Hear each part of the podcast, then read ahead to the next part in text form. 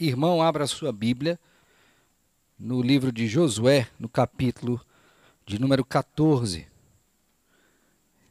Farei a leitura nesta noite do verso de número 6 até o verso de número 15. Josué, capítulo de número 14. Nós vamos ler do verso de número 6 até o verso de número 15. Antes de realizarmos a leitura, nós oraremos ao Senhor, suplicando o seu favor, para que sejamos por Ele iluminados e compreendamos a Sua palavra. Bondoso Deus, neste momento do culto, nos assentamos para ouvir a Tua voz. Como Maria, queremos escolher a melhor parte, a qual não nos será tirada Queremos receber do Senhor porção da tua palavra. Vê, ó Deus, esta palavra agindo em nós e nos transformando com poder que vem do Senhor mesmo. Ajuda-me, ó Deus, a explicar esse texto e aplicar a vida de cada um de nós nessa noite, a fim de que todos sejamos alvos do teu favor. Oramos assim com gratidão em nome de Cristo e com perdão dos nossos pecados. Amém. Nós vamos então ler Josué capítulo de número 14, versos de número 6 a 15. Chegaram os filhos de Judá a Josué em Gilgal, e Caleb, filho de Jefoné, o quenezeu, lhe disse: Tu sabes o que o Senhor falou a Moisés, homem de Deus, em Cades Barné, a respeito de mim e de ti.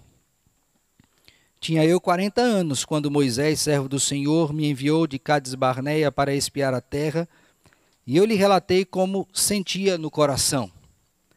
Mas meus irmãos que subiram comigo desesperaram o povo. Eu, porém, perseverei em seguir o Senhor, meu Deus. Então Moisés, naquele dia, jurou, dizendo: Certamente a terra em que puseste o pé será tua e de teus filhos, em herança perpetuamente, pois perseverastes em seguir o Senhor, meu Deus. Eis agora o Senhor me conservou em vida, como prometeu. Quarenta e cinco anos há desde que o Senhor falou esta palavra a Moisés, andando Israel ainda no deserto, e já agora sou de oitenta e cinco anos. Estou forte ainda hoje, como no dia em que Moisés me enviou. Qual era a minha força naquele dia, tal ainda agora para o combate, tanto para sair a ele como para voltar. Agora, pois, dá-me este monte de que o Senhor falou naquele dia, pois naquele dia ouviste que lá estavam os anaquins e grandes e fortes cidades. O Senhor, porventura, será comigo para os desapossar como prometeu. Josué o abençoou e deu a Caleb, filho de Jefoné, Hebron em herança. Portanto, Hebron passou a ser de Caleb, filho de Jefoné, o quenezeu, em herança até o dia de hoje, visto que perseverara em seguir o Senhor, Deus de Israel. Dantes, o nome de Hebron era Criate Arba. Este Arba foi o maior homem entre os anaquins, e a terra repousou da guerra. Amém. Meus irmãos, depois da queda, nós não temos a menor capacidade de perseverar em nada, absolutamente nada.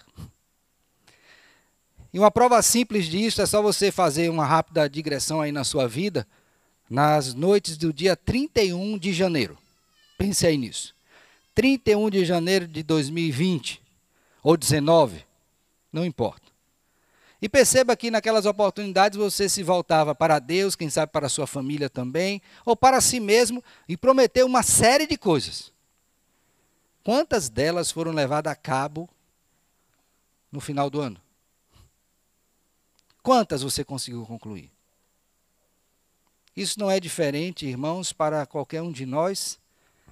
Isto só prova a nossa limitação, que nós temos grande dificuldade de perseverar em algo.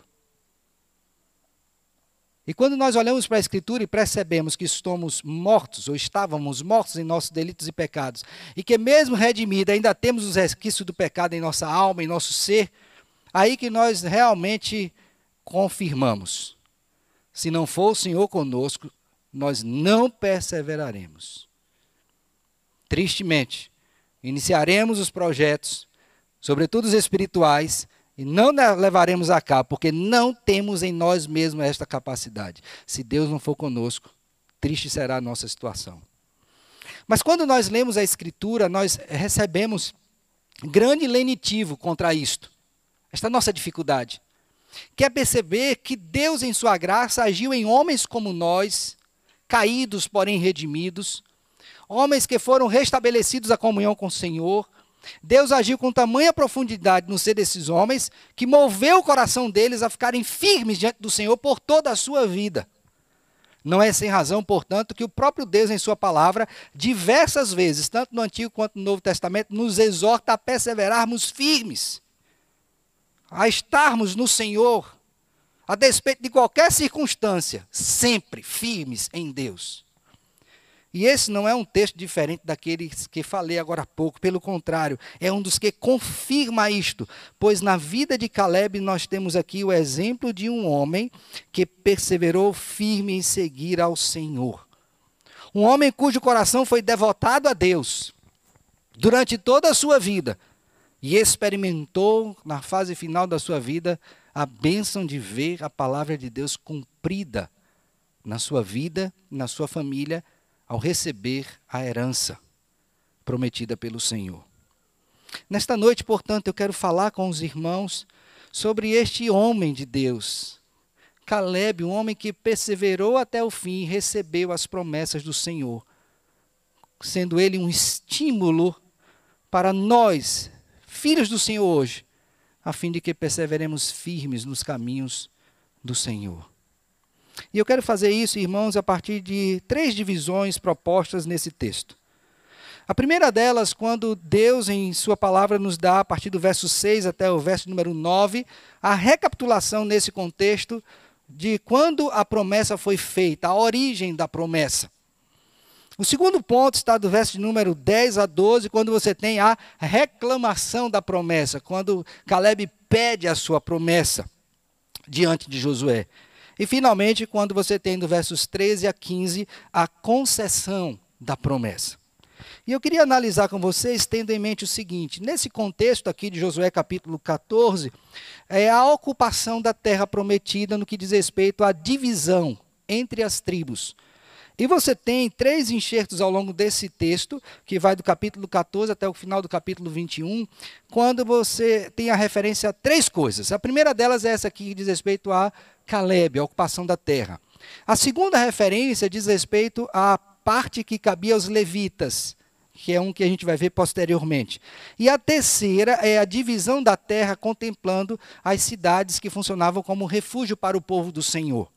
Então, essas três coisas são postas ao longo de toda a apresentação da divisão da terra e ocupação pelas tribos, mostrando que é algo que precisa ser registrado, pensado, refletido também para os leitores posteriores a esse evento. E a primeira coisa, então, que você vai ter a sua atenção chamada é exatamente esse exemplo de Caleb. Porque observe bem, irmãos, que quando Caleb e a sua história é trazida aqui para ele tomar posse da terra prometida, é exatamente o período em que o povo vai ter que sair daquele que era o seu é, acampamento maior em Gilgal para ocupar as terras. E certamente eles se deparariam com grandes dificuldades. E seriam tentados a não perseverar até o fim, no que diz respeito à plena ocupação da terra. Então, esse exemplo de Caleb é emblemático para mostrar que vale a pena sim perseverar em seguir ao Senhor. Vale a pena. Não é perda de tempo. Não é uma coisa vã, uma atitude vã. É algo que Deus requer do seu povo. Então, olhar para esse exemplo, o registro dele é para encorajar homens que estavam ali naquela época, o povo do Senhor, a não desistir de ocupar a terra prometida, porque Deus cumpre a sua palavra e certamente concederia a terra para o seu povo, a terra da promessa. Então, a primeira coisa que eu queria trazer à memória dos irmãos nesse sentido é a origem da promessa. Observe comigo o verso de número 6 até o verso de número 9, que o texto apresenta o seguinte: Chegaram, chegaram os filhos de Judá a Josué em Gilgal. Possivelmente Ju, é, Judá era a tribo de Caleb. E aqui você está agora o, o, período da divisão das terras. Então as tribos se aproximam para saber qual é a sua porção. Nesse contexto, Caleb, filho de Jefoné, o quenezeu, lhe disse: Quero que você atente para essa questão da linhagem de Caleb, porque ao final, no último ponto, você vai entender o porquê isso é dito. Mas aqui no momento, Caleb, filho de Jefoné, o quenezeu lhe disse: Tu sabes o que o Senhor falou a Moisés, um homem de Deus, em Cades Barné, a respeito de mim. A questão é: o que foi que aconteceu em Cades Barneia? E aí eu queria que você abrisse sua Bíblia, por favor, no livro de Números. Por favor, livro de Números. Nós vamos verificar aqui o capítulo de número 13. Números, capítulo 13. O início desse capítulo, Deus ordena a Moisés que separasse homens, um de cada tribo, e fossem eles enviados a espiar a terra. Então, no capítulo 13, do verso de número 1 até o verso de número eh, 20, você vai ter exatamente isso: a separação dos homens, um por tribo, para que fossem enviados para espiar a terra, que era a terra da promessa. Então, esses homens foram enviados com uma missão específica, que é fazer um relatório da terra, e eles seguiram. Verso número 21. Assim subiram e espiaram a terra, desde o deserto de Zin até Reob, a entrada de Ramate. Depois, ao cabo de 40 dias, verso 25 do capítulo 13, eles voltam de espiar a terra. E chegam até a Moisés e passam a relatar o que aconteceu. E eu queria bem que você observasse comigo a partir do verso de número 27 de Números 13. Relataram a Moisés e disseram: Fomos à terra a que nos enviaste, verdadeiramente mana leite e mel, este é o fruto dela. O povo, porém, que habita nesta terra é poderoso, e as cidades muito grandes e fortificadas. Também vimos ali os filhos de Anak, grave bem isso. Então, parte dos espias foram na terra, viram que era boa, mas o que eles destacaram não foi o fato da terra ser boa, como Deus falou, mas das dificuldades que se apresentariam ali se eles tentassem invadir. Inclusive, ele falou dos filhos de Anak, que eram gigantes. E diz mais, verso 29, os amalequitas habitam na terra do Negueb, os heteus, jebuseus, amorreus habitam nas, na montanha, os cananeus habitam ao pé do mar e pela ribeira do Jordão. Quando eles deram esse relato, logicamente que o povo viria isso e ficaria estarrecido. Mas como Deus nos leva para uma terra dessa? Terra que come gente. Que loucura é essa? Mas observe que o relato de Caleb, que viu a mesma coisa, foi diferente. Porque o seu coração estava em outro local que não as dificuldades. Verso 30. Então Caleb fez calar o povo perante Moisés e disse: Eia! Como que diz assim: Para aí, espere aí. Não é bem assim. Subamos, olha o que ele diz, e possuamos a terra, porque certamente prevaleceremos contra ela. Olha como foi a perspectiva de Caleb. Ele não disse que a terra era ruim, era boa. Todavia, a perspectiva dele não estava focada nas dificuldades, mas em Deus. E como é que a gente sabe disso? Porque Deus julga esse povo e diz que esse povo nem entraria na terra prometida.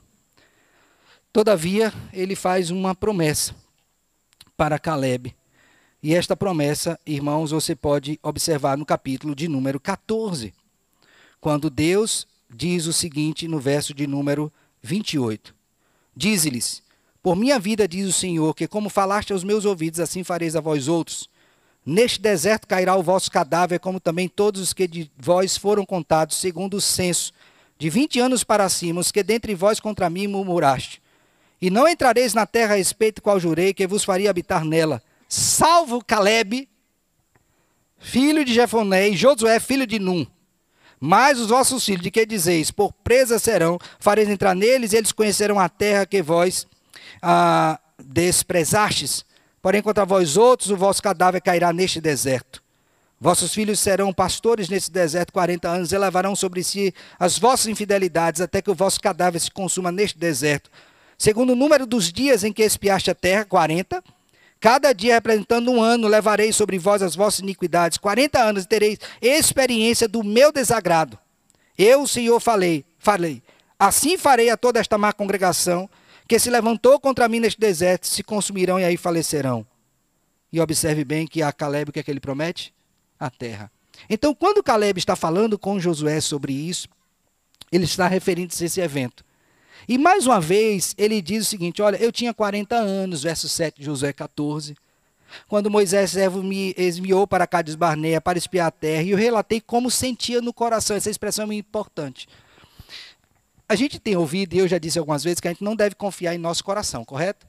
Porque a Bíblia diz que o coração é enganoso e desesperadamente corrupto. Todavia, Deus transforma o nosso coração e nos faz sentir de maneira correta, nos faz pensar de maneira correta, nos faz, nos faz crer de maneira correta. Então, nesse aspecto aqui do texto, o que Josué está ouvindo de Caleb, que foi o sentimento dele no passado, está correto. Deus havia falado profundamente a Caleb no sentido de dizer para ele que esta terra seria do povo de Israel. E ele então relatou como sentia no coração. Mas, por outro lado, os seus irmãos, que subiram com ele, desesperaram o povo. Eu, porém, perseverei em seguir a quem? O Senhor. Eu fui olhar essa palavrinha aqui, perseverar, e chamou minha atenção o que é que ela significa. Três coisinhas. E elas são como que sinônimos. Primeira delas, eu tenho cumprido totalmente a vontade de Deus. O que Deus mandou eu fazer, eu fiz. Se Deus mandou eu crer, eu criei. Se Deus mandou eu olhar e dizer que ali seria minha, eu criei que ali seria minha. A segunda palavra é dizer: eu segui completamente o Senhor. Eu segui completamente. O que é seguir completamente? É não se desviar em nenhum momento. O que Deus mandou, eu fiz. E a terceira é a que está relacionada com o mandamento: amarás ao Senhor teu Deus de todo o seu coração, de toda a sua alma, de todo o seu entendimento e com todas as suas forças. Então, quando José está dizendo aqui, ouvindo de Caleb, né? Eu perseverei em seguir o Senhor, está dizendo, eu segui a Deus com todas as minhas forças. Eu não olhei para a adversidade. Eu não contemplei a estatura dos gigantes. Eu não vi as fortalezas que estavam lá erigidas. Eu não tomei conta e nota dos exércitos poderosos. A minha atitude foi só uma. Se Deus mandou, eu faria. E fez. Tanto é que agora ele está com quantos anos? 85 anos. Mas calcule aí, ó. quando ele falou isso, ele tinha 40 peregrinaram mais 40. Então, como é que ele está com 85? Não era para estar tá com 80? É porque cinco anos é o período que transcorreu desde o momento em que eles transpuseram o Jordão e aquelas batalhas que estavam ocorrendo até esse momento. Lembra que da vez passada eu falei de cinco a oito anos de batalha ali naquela região, uma, uma guerra de muito tempo. Então ele está dizendo: agora eu estou aqui e aquilo que aconteceu no passado, Deus está me dando a graça agora de contemplar. Eu pisei nesta terra. Mas aqueles que não perseveraram em seguir não estão aqui para contar a história. Mas eu e você estamos, ele poderia dizer para Josué, porque somente Josué e Caleb. E aí, quando chega no verso 9, ele diz assim: Então Moisés, naquele dia, jurou, dizendo: Certamente a terra em que puseste o pé será tua, e de teus filhos em herança perpetuamente, pois perseverastes em seguir o Senhor meu Deus. Agora eu quero que você preste atenção numa coisa. Quem está dizendo isso para Josué, ou para Caleb, é Moisés. Porque ele está relembrando o diálogo que teve com Moisés. E Moisés sabia que ele não entraria na terra prometida. Por quê? Porque ele não santificou ao Senhor no evento da rocha. Deus disse: fale a rocha, e ele feriu a rocha. E Deus disse: Você não vai entrar na terra. Então, esse homem que sabia que Deus prometeu, prometeu que ele não entraria e não entrou, apenas viu, agora está ouvindo Deus dizer que ele, Caleb, entraria. Então, por isso que ele diz: ele perseverou em seguir o meu Deus, o Deus que disse que eu não entraria, eu não entrei, é o Deus que vai realmente mostrar para você que você vai entrar. Meus irmãos, por que, que essa parte de relembrar a promessa, a origem dela é importante? Porque a semelhança de Caleb, você deve ter sempre na memória o que Deus prometeu ao seu povo, porque este será um precioso combustível para a sua vida que persevera em seguir ao Senhor. Lembre disso. A gente perdeu uma prática, quando eu digo a gente, estou generalizando, mas é possível que alguns ainda tenham, de decorar as escrituras.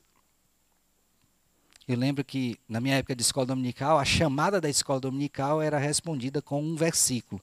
E não podia ser aqueles rotineiros, né? Quando tinha os acampamentos, era outra forma de ter as gincanas, era decorando versículos porções. Não era o decorar pelo decorar, mas a compreensão daquele verso.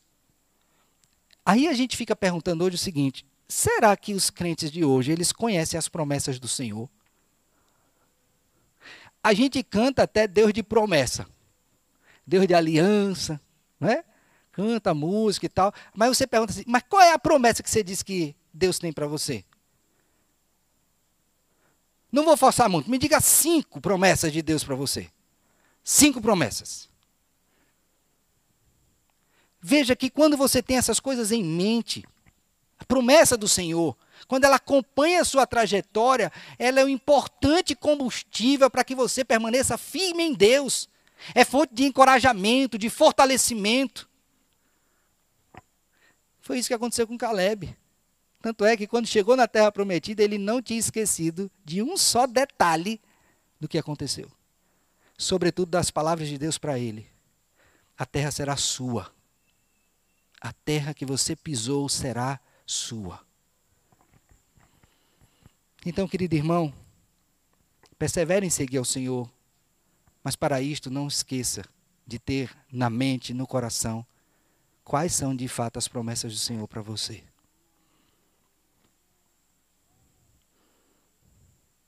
Uma pessoa estava internada nesse período de Covid. E quando você fica doente, você fica isolado. Você fica até no meio dos outros doentes mas isolado da família, isolado da igreja, não tem contato. O contato, às vezes, é quando você faz uma videochamada, ou então quando o médico liga para dizer o que é está acontecendo. Com quem você fica lá? Aí uma pessoa que estava internada disse, pastor, eu lembrei de uma promessa de Cristo. Eu disse, qual? A que está em Mateus 28, 20. E eis que estou convosco o quê? Até a consumação dos séculos. Se só desse, ele disse, não, lembrei de outra. Qual foi a outra? Não vos deixarei órfãos. Não vou deixar você órfão. E aí ele disse que na hora veio aquele pensamento, né? Relativo a, meu Deus, será que eu sou salvo, não sou salvo, né? Se aproximando da morte, graças a Deus ele não morreu, mas viu de perto, né? Como alguns falam. Ele disse, meu Deus, será que eu sou salvo não sou? Será que vai completar? Aí ele lembrou do que Paulo escreveu aos Filipenses. Aquele que começou a boa obra em vós, há de completá-la até o dia de Cristo Jesus. É uma promessa, ele vai fazer. Fiel é o que vos chamo, o qual também o fará. Promessas de Deus que nos animam a prosseguir. Por isso, lembre da promessa. Lembre da promessa. Agora tenham cuidado. Qual é o cuidado, pastor? é de dizer que é promessa que Deus não prometeu, tá? Então, por favor, não vai colocar palavras na boca do Senhor. Não vai dizer que ele disse o que ele não disse. Por exemplo, né? Deus prometeu que vai me restituir. Restituir o quê? Você quer que ele restitua o quê? Você quer que Deus lhe restitua o que é seu mesmo? Eu não quero, não. Porque se ele for restituir o que é meu, é condenação. Não é o que é meu? Eu quero as bênçãos que vêm do Senhor por meio de Cristo. Não aquelas que dependem do meu próprio esforço. Então, cuidado para não sair por, por aí dizendo que Deus prometeu sem que ele nunca tivesse falado aquilo.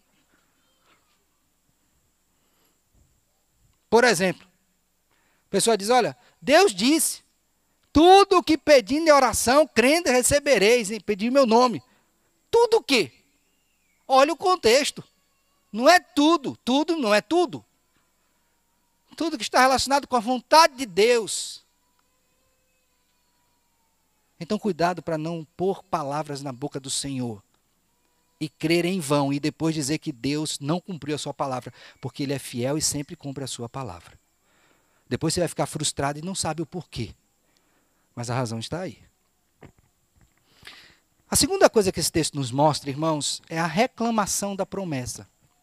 E aqui você vai ver os versos número 10 a 12. Observe comigo, ele diz assim: Eis agora, ele relembrou, né? Foi assim. Agora, o momento, aquela situação presente aqui, a época, o Senhor me conservou em vida como prometeu. Primeira coisa que ele prometeu é a seguinte: se ele haveria de estar na terra, tomar posse, então ele teria que estar o quê? Vivo. Porque Deus, Deus disse assim: olha, o número de dias que vocês espiaram a terra será o número de anos que vocês peregrinarão no deserto. Eles passaram 40 dias espiando, então passariam o quê? 40 anos peregrinando. Então, Caleb tinha 40, com mais 40 peregrinando, 80. Mas a, a, terra ainda não era deles, porque a guerra estava acontecendo, a fim de que eles pudessem tomar posse da terra e ocupá-la. Então, a primeira coisa que Caleb constata é: Deus me deu vida até aqui. Eu tinha 40, hoje eu estou com 85, eu estou vivo, pronto para ocupar a terra. E é interessante porque quando ele diz, ele assim, olha, ah, verso de número 10, né? Ah, andando Israel ainda no deserto, e já agora sou de 85 anos. Estou forte, verso 11, ainda hoje, como no dia em que Moisés me enviou. Olha, alguém tem 85 anos aqui? O irmão vai fazer, não é? Josi, 80, não é isso que ele vai fazer? 80. Tem alguém de 85 anos aqui? Tem não, né? Até 75. Acima de 75, tem alguém? Acima de 75? Não tem. Entre 70 e 75 tem? Um. Ó, um só. Pois é. Imagine um homem com 10 anos a mais do que o nosso irmão Raimundo, dizendo o seguinte: eu estou pronto para combater. E você sabe que os combates naquela época eram combates sangrentos, eram duros. E esse homem diz: Eu estou forte. A pergunta é: quem fortaleceu esse homem? Quem deu vigor a este homem? Porque ele estava combatendo junto com jovens de 40. Um homem de 80, certamente um grande general ali naquela época, né? Experiente na guerra, combatendo. Ele só estou com vigor para ocupar a terra. E a força que tenho para sair, eu tenho também para voltar. Ou seja, eu vou vivo e volto vivo. De onde vem essa confiança dele? No Senhor. E esta é a ocasião em que ele agora reclama a promessa. Reclamar aqui não é se queixar, reclamar é dizer: dá-me o que é meu. Verso 12. Agora, pois, dá-me este monte de que o Senhor falou naquele dia, pois naquele dia ouviste que lá estavam os anaquins e grandes e fortes cidades. O Senhor, porventura, será comigo para os desapossar, como prometeu. Veja que é, Caleb está dizendo assim: olha, eu quero agora o que é meu, que Deus me prometeu, eu quero. Quando você lê esse texto, a impressão que você tem é que, rapaz, que cidadão arrogante, que velho arrogante. Chegar e dizer, nossa, dá-me o que é meu, né?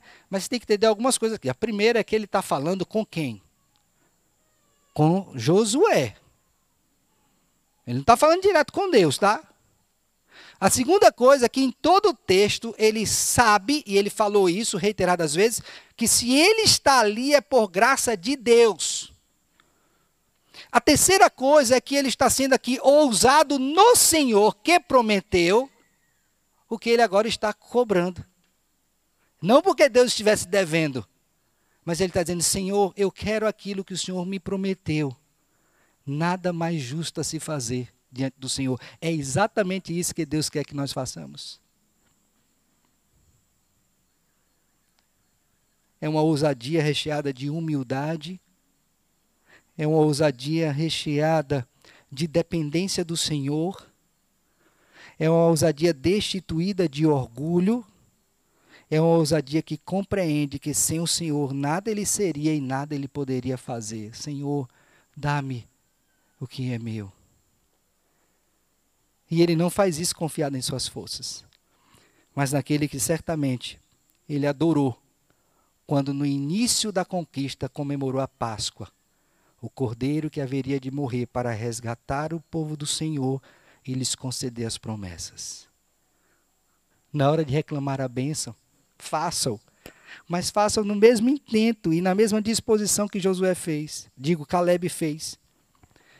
Pois esta é uma ousadia que não procede de um coração arrogante, mas de um coração confiante no único Deus que promete e cumpre a sua palavra. Dá-me, Senhor, o que o Senhor me tem prometido. Eu quero dar um exemplo disso. Abra sua Bíblia, por favor, em 2 Timóteo, capítulo de número 4.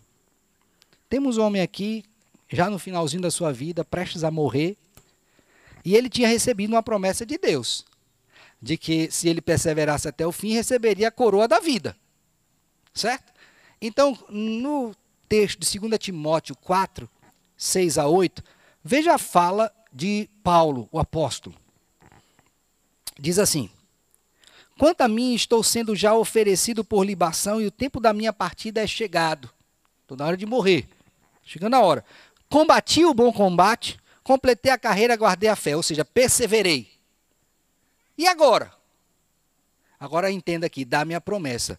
Já agora a coroa da justiça me está aguardada, a qual o Senhor reto juiz me dará naquele dia, e não somente a mim, mas também a todos quanto amam a sua vinda. Então Paulo está aqui reclamando a promessa, mas entendendo que é feita debaixo da dependência do Senhor e não por mérito seu. Agora veja comigo o que Pedro escreveu. Por favor, vamos ver a segunda epístola do apóstolo Pedro. Perdão, a primeira epístola do apóstolo Pedro, capítulo 2. 1 Pedro 2.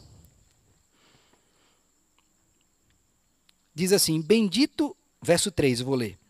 Bendito Deus e Pai de nosso Senhor Jesus Cristo, que segundo a sua muita misericórdia nos regenerou para uma viva esperança mediante a ressurreição de Jesus Cristo dentre os mortos para uma herança incorruptível, sem mácula, imacessível, reservada no céu para vós outros, os quais sois guardados pelo poder de Deus, mediante a fé, para a salvação preparada para revelar-se no último dia.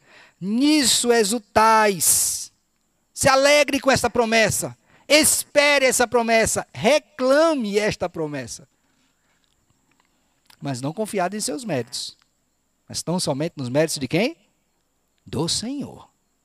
Então, quando Caleb chega e diz isso, agora é a hora de tomar a promessa, de receber, porque ele confirma dizendo: Deus será comigo para desapossar como prometeu. Ou seja, eu a partir de agora não vou ter uma vida independente, autônoma, não. Deus continuará comigo e vai desapossar esse povo, porque ele prometeu que me daria isso. Em nenhum momento você vê uma arrogância aqui. Mas a confiança irrestrita no Senhor até o fim, ainda velho. Então, como crentes, nós precisamos ter a ousadia que procede não de um coração arrogante, mas de um coração confiante em Deus, que sempre cumpre a sua palavra, que sempre faz realizar as suas promessas. O escritor aos Hebreus fala de ousadia. Abra sua Bíblia em Hebreus 4, por favor. Olha só. Deus prometeu para o seu povo que todas as vezes que o seu povo confessasse o seu pecado, se arrependesse e abandonasse aquele pecado, ele teria perdão, socorro? Sim ou não? Sim. Então vamos ver aqui o que é que o escritor aos Hebreus diz. Hebreus capítulo 4. Veja comigo, ó, verso 14. Primeiro, ele vem dizendo que ninguém deixa de ser desvendado dentro da palavra do Senhor. Deus desvenda tudo. Então a gente está desnudo diante do Senhor. Diante disso, nós nos vemos em pecado. Aí, quando chega no verso 14 de Hebreus 4, ele diz assim: Tendo, pois, a Jesus, o Filho de Deus, como grande sumo sacerdote que penetrou os céus, conservemos firmes a nossa confissão. Ou seja, persevere, confie. Cristo é o meu redentor. Porque não temos sumo sacerdote que não possa compadecer de nossas fraquezas. Antes foi ele tentado em todas as coisas, a nossa semelhança, mas sem pecado. Nossa base de confiança é quem? Cristo Jesus. Diante disto, portanto, não confiando em qualquer mérito nosso, temos uma promessa. Qual é? Verso de número 16. Acheguemos-nos, portanto, confiadamente junto ao trono de graças, a fim de recebermos misericórdia e acharmos graça para socorro em ocasião que oportuna. A chegar confiadamente, com ousadia, crendo que na mediação de Cristo somos herdeiros das promessas. Foi exatamente isso que Caleb estava fazendo. reclamando a promessa que Deus lhe fez. Mas o texto nos aponta uma terceira questão, e essa é a última: a concessão da promessa. E aqui eu quero que você volte seus olhos novamente para Josué, capítulo 14, verso de número 13, que diz assim, ó: Josué o abençoou e deu a Caleb, filho de Jefoné, Hebron, em herança. Portanto, Hebron passou a ser de Caleb, filho de Jefoné, o quenezeu, em herança até o dia de hoje, visto que perseveraram em seguir o Senhor, Deus de Israel. Dantes o nome de Hebron era Criate Arba. Esta Arba foi o maior, este Arba foi o maior homem entre os anaquins e a terra repousou da guerra. Meus irmãos, algumas coisas aqui importantes. Quando Caleb faz isso, né, relembra e reclama, agora ele vai ter a posse que, que Josué faz? Ele abençoa. Agora é muito importante isso aqui, ó. Quando ele diz assim, e abençoou Josué a Caleb, e ele foi, não quer dizer assim, vai-te embora com tua terra, se não pediu, vai-se embora. Não, não é isso não. Aqui é uma relação de autoridade que está sendo estabelecida, onde o maior abençoa o menor.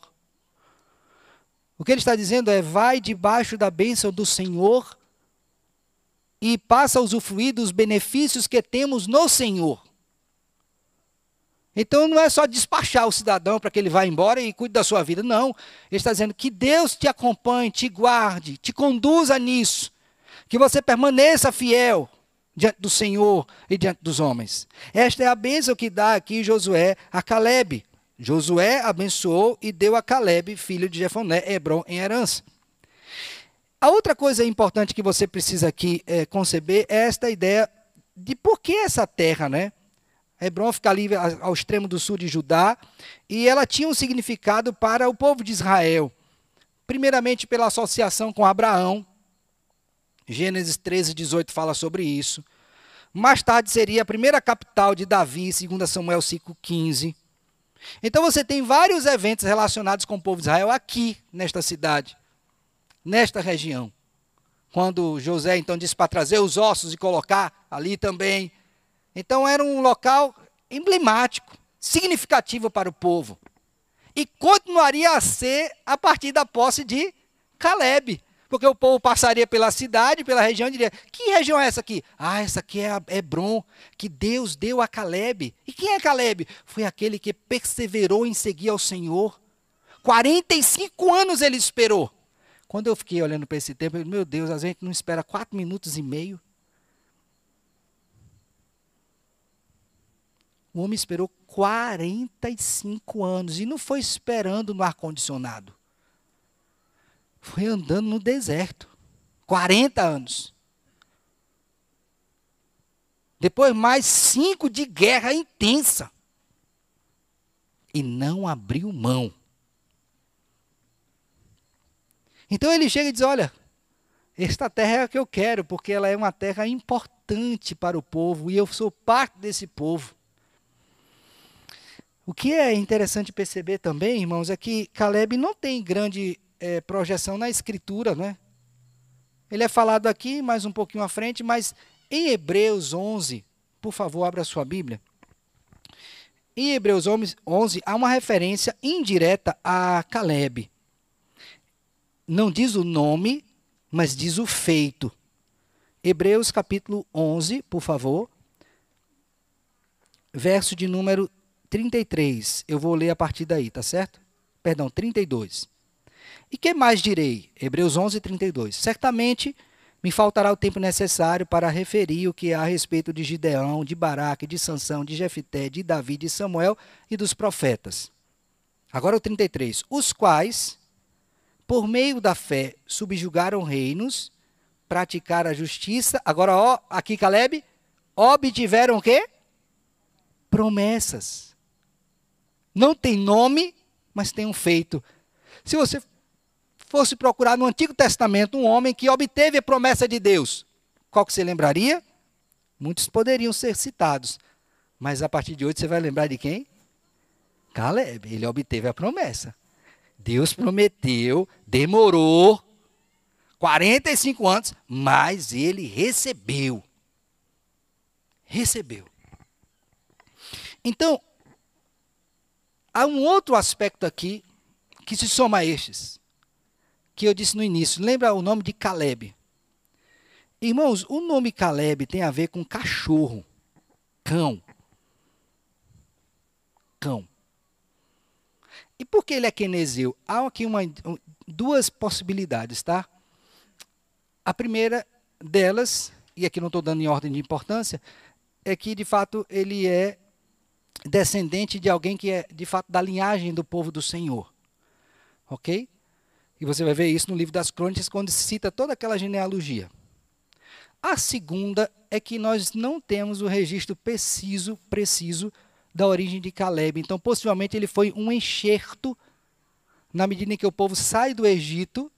Certamente ali havia muitos escravos além dos hebreus, e ele se ajuntou aos israelitas e saiu com eles e passou a ser integrado a esta tribo. Me parece ser a mais plausível. E aí, a palavra faz um jogo de palavra com este homem cuja origem é desconhecida, é alguém enxertado. É que o cão, Caleb, passou a ser um homem de todo o coração do Senhor. E a palavra coração é Levi, o final de Caleb. Então ele deixou de ser Caleb e passou a ser o quê? Levi, homem de todo o coração do Senhor. Deus pegou um homem que não tinha origem certa, enxertou e concedeu a ele o quê? Uma promessa de terra. Por isso que, mais uma vez, é citada a referência com relação à origem dele, verso 14. Portanto, Hebron passou a ser de Caleb, filho de Jefoné, o Quenezeu, aqui a origem, que era um das, dos povos pagãos que estavam ali à época, antes da ocupação da terra, até o dia de hoje, visto que perseveraram em seguir o Senhor, seu Deus. Então, esse homem que era um cão, Deus mudou o coração dele, transformou a sua vida, ele passou a ser alguém que o quê? Perseverava em seguir ao Senhor e conquistou promessas. Então, sem desprezar a terra, qual é o mais importante aqui?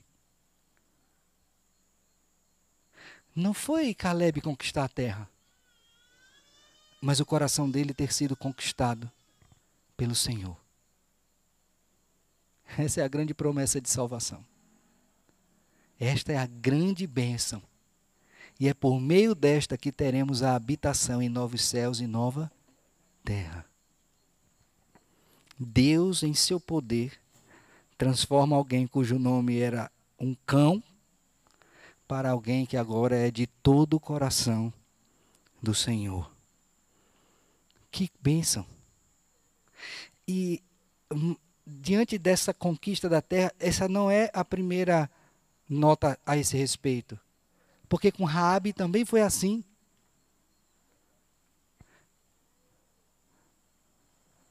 Os gibeonitas também foi assim. Indignos, arrependidos, temendo ao Senhor, são trazidos para a aliança e são tornados como herdeiros das promessas, pela graça do Senhor. Então, quando a terra é ocupada, a promessa então concedida a ele, nós temos a grande bênção na vida de Caleb, que não foi somente ter posse da terra, mas ter o seu coração ocupado pelo Senhor. Todo do Senhor, por toda a sua vida. Deus, que jamais deixa de cumprir as suas promessas, pode fazer dos cães homens fiéis, de coração leal ao Senhor. E a estes o Senhor abençoa. Meu querido irmão, diante desse texto, eu quero fazer algumas aplicações finalizando. A primeira delas é a seguinte: Você viu o exemplo de Caleb? O que, é que ele fez? Perseverou em seguir ao Senhor. Falei para os irmãos o que era perseverar, todo o coração. E eu queria exortá-los. Nós, nós temos tempos difíceis. A gente está sem poder congregar como gostaríamos de estar. A gente está enfrentando dificuldade financeira, política, é todo, rapaz, é uma chuva de problemas. Mas eles não são menores do que o nosso Deus. Ou digo, maiores. são infinitamente menores se comparados com o Senhor. Então, quando Caleb decidiu, segundo a graça de Deus, perseverar no Senhor, ele teve uma visão diferente dos seus contemporâneos. Eles olharam para as dificuldades. Caleb olhou para quem? Para Deus, que é Senhor, inclusive sobre as dificuldades. E para que você entenda que isso é bíblico, o Senhor Jesus Cristo estava andando pelo mar em direção aos seus discípulos e se aproximava do barco. E seus discípulos temeram, tratando-se de um fantasma. Será que é um fantasma? E Cristo diz: Não tema, sou eu. Aí Pedro né, diz: Olha, se é o Senhor, mande que eu vá até aí. Ele foi. Desceu do barco e começou a andar sobre as águas como Cristo. Mas eis que o texto nos diz que Pedro começou a olhar para onde? para o mar que estava revolto. Era real, estava revolto mesmo. Mas no momento que ele fez isso, a Bíblia nos diz que ele começou a quê? Afundar. Afundar. E se não fosse Cristo tomando ele pela mão e segurando, ele tinha perecido. Mas Cristo persevera em nós e nos sustenta até mesmo nos momentos que nós estamos afundando. Então, você é exortado a confiar no Senhor e a perseverar firme nele, mas entenda que é Ele quem persevera em nós para que nós possamos perseverar até o fim. Há um lado que é minha responsabilidade, dedicação total, plena ao Senhor, de entrega da minha vida, de confiança nele, a despeito da circunstância, olhando firmemente para o Autor e Consumador da nossa fé. Mas saibamos, todos nós, que é Deus quem persevera em nós e nos conduz até o fim, para que recebamos a promessa que Ele mesmo nos fez segundo a sua graça. Então, nesses dias difíceis, meu filho, minha irmã, não importa a sua idade, não desanime. Não desanime. Olhe para Jesus Cristo. Contemple a cruz do nosso Redentor. Todo o sofrimento que ele passou para nos garantir a vitória. E aqui não é palavra triunfalista, não. É porque nós somos mais do que vencedores em Cristo Jesus. É a Bíblia que nos diz isso. Então nada poderá nos separar do amor de Deus que está em Cristo Jesus. E o que havemos de temer? Temamos ao Senhor. Temamos ao Senhor. E perseveremos firmes. Essa foi a disposição de Caleb deve ser a nossa hoje. A segunda coisa, querido.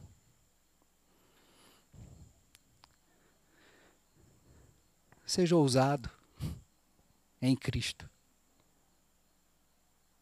O apóstolo Paulo, quando foi pregar, ele pediu que o povo orasse por ele para que ele tivesse o que na hora de pregar? Ousadia. Coragem. Quando Caleb foi reclamar a promessa, ele foi ousado. Ele não foi desrespeitoso mas ele trouxe à memória o que Deus prometeu, cria naquilo e reclamou ao Senhor naquela circunstância: Senhor, o Senhor prometeu isto.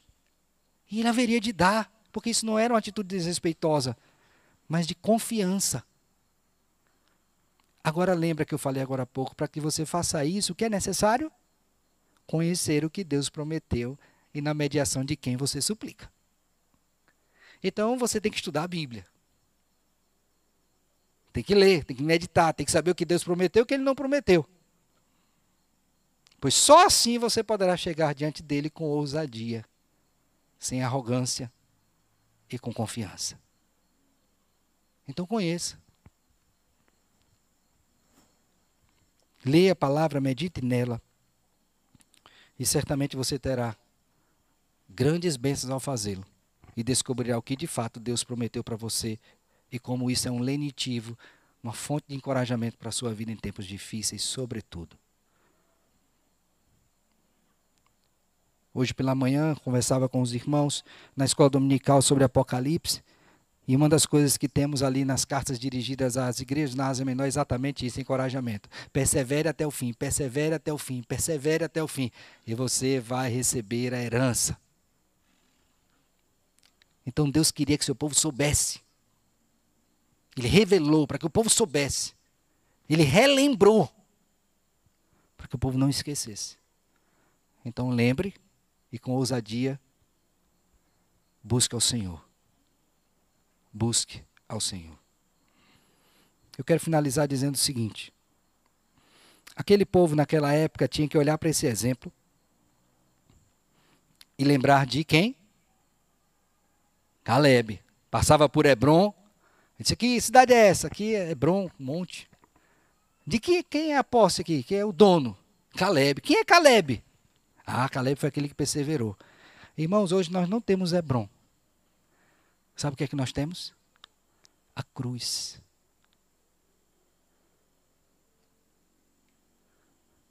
Caleb foi um servo do Senhor.